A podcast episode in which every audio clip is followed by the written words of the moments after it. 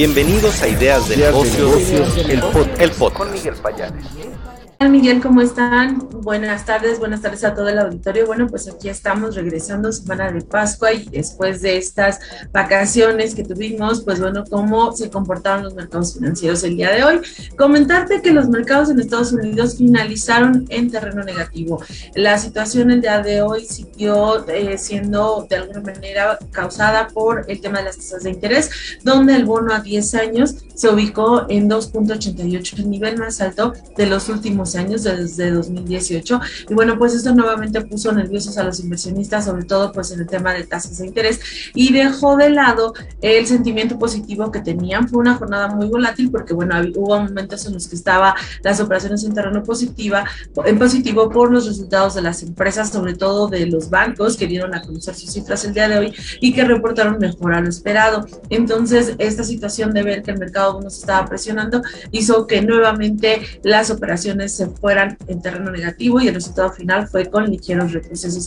Ahora, te comento que a lo largo de la semana será una semana llena de reportes corporativos. Esta semana van a destacar los reportes de Netflix y el de Tesla, el día de mañana Netflix y luego Tesla, pero en general van a reportar cerca de 59 emisoras. Esto, bueno, pues recuerda que estamos hablando de las cifras del primer trimestre de, 2021 y lo interesante o lo relevante para los, los inversionistas es el impacto que está teniendo esta situación de incremento de costos, el tema inflacionario, que recordemos es algo que ha estado pegando ya en las compañías y muchas ya están alentando, o sea, sobre todo dando escenarios y visiones, pues bueno, de, de un deterioro hacia el mediano largo plazo. Entonces, muy, muy importante los reportes que se dan a conocer esta semana, le va a tocar turno también a las aerolíneas, que también van a dar a conocer sus cifras, y bueno, pues en general, hasta ahorita han sido muy pocas, van alrededor de 48 horas, los resultados o el balance de lo que está hablando de acuerdo al consenso de Refinitiv es que el 78% está haciendo mejor a lo que se estaba esperando,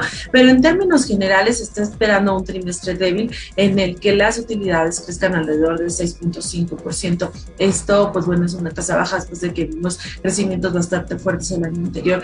Y bueno, por otro lado, pues siguen muy pendientes del entorno bélico, en donde la situación sigue eh, siendo difícil, no se ve una solución. Nuevamente este fin de semana se habló de que, bueno, la ciudad de Maripol de Ucrania este, sigue resistiendo, sigue en este tema de lucha. Y bueno, por otro lado también eh, expectativas económicas que se dieron a conocer. El Fondo Monetario Internacional eh, bajó nuevamente sus previsiones de crecimiento en términos generales para la economía global y diversas economías que se están viendo afectadas justo por el entorno bélico, por la inflación y por la presión que pudiera hacer en las tasas de interés. Entonces el escenario sigue complicado para las operaciones financieras, Miguel, y bueno, pues iniciamos la, la semana a la baja. Para el caso de los mercados en México, también la Bolsa Mexicana de Valores con un ligero retroceso. Aquí también ya vamos a estar entrando en la parte dura de los reportes. Esta semana ya estamos esperando algunos reportes de compañías. En general, pues bueno, lo grueso de, las, de los reportes se van a dar la siguiente semana, como se cruzó Semana Santa, eh, la gran mayoría de las cifras se van a dar a conocer en la última semana. Tiene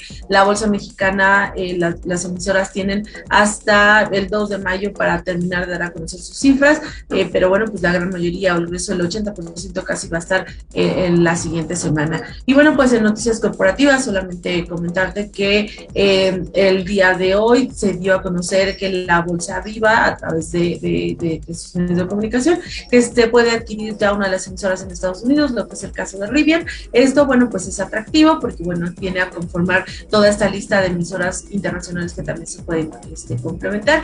Y por otro lado, en el caso de Twitter, la, ahí hay una oferta que recordemos que Elon Musk ha estado tratando de entrar a esta emisora, compró el 9% de participación y luego señaló en algún tweet por ahí que le interesaba y probablemente pudiera estar adquiriendo la compañía. De hecho, ya ofreció un monto por la misma, pero los inversionistas al interior de Twitter ya se protegieron eh, tratando de que hubiese una compra hostil, un poison pill como le llaman.